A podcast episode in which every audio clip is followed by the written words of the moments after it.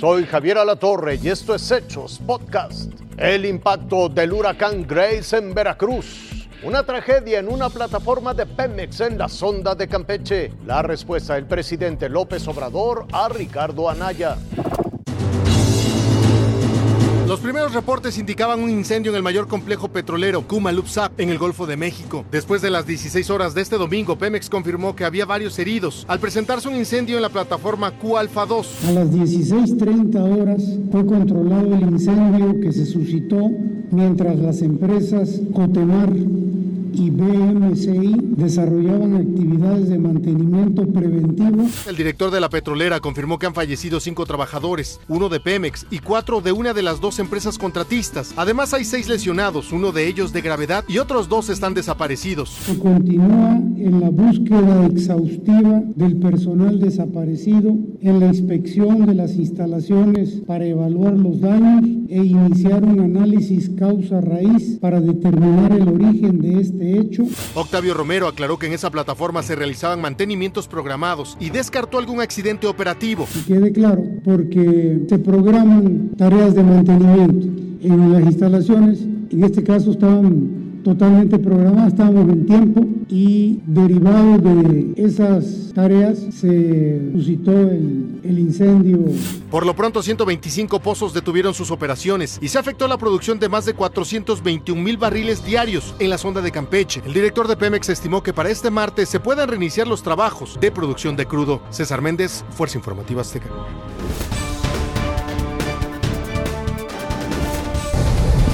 Grace impactó el norte del estado de Veracruz como huracán categoría 3. Las cálidas aguas del Golfo de México ocasionaron que tomara mayor fuerza e ingresara por el municipio de Tecolutla con vientos de más de 200 kilómetros por hora y lluvias intensas. Las amplias bandas nubosas afectaron a más municipios de la zona del Totonacapan y de la costa. Muchas personas perdieron su patrimonio en un abrir y cerrar de ojos. Muy mal, no dormimos nada, todo se llevó. Mira, andamos rescatando un poquito de nuestras pertenencias porque también la gente ahorita no tarda en que se metan. Mi pequeño negocio Ahora mi casa ni se diga, también yo vivo allá a la vuelta, está también destruida. ¿Quién iba a pensar que esto iba a suceder? Vamos rumbo a ver a nuestros familiares, a ver cómo están y a volvernos a refugiar.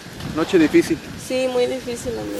Pero las afectaciones del huracán Grace no pararían ahí. Hubo crecida de ríos, desbordamientos y deslaves. En Jalapa, las fuertes lluvias provocaron dos tragedias. Una madre y sus cinco hijos, entre ellos una bebé de 15 días de nacida, fueron sepultadas por el derrumbe de un cerro. En otro punto de la ciudad, una menor de edad murió por una luz. Completamente una desgracia, perdió la vida una niña, pues la hija única, así es. Y vivo aquí enfrente, rompió las paredes de las recámaras, le cayó la luz.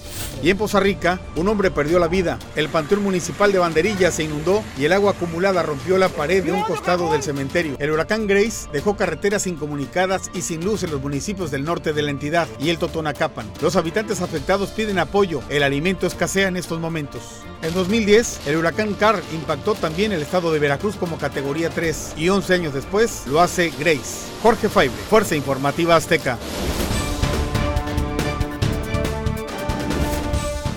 Durante más de media hora, el presidente López Obrador rechazó que el panista Ricardo Anaya sea un perseguido político y se desmarcó de la investigación que sigue la FGR por presunto enriquecimiento ilícito. No me eche la culpa a mí, que no sea marrullero, se les hace fácil, ¿no? Es decir, me persiguen, me persiguen. Mejor que vaya y que declare, que demuestre que no recibió dinero y adelante. López Obrador presentó en Palacio Nacional los tweets donde es acusado por Anaya y por momentos ironizó sobre el asunto. Él me acusa con un Twitter, yo respondo lo que yo creo que él debe de hacer, no irse del país, sino enfrentar su situación, el que nada debe, nada teme. Además, reprochó que el panista se esconde en Estados Unidos.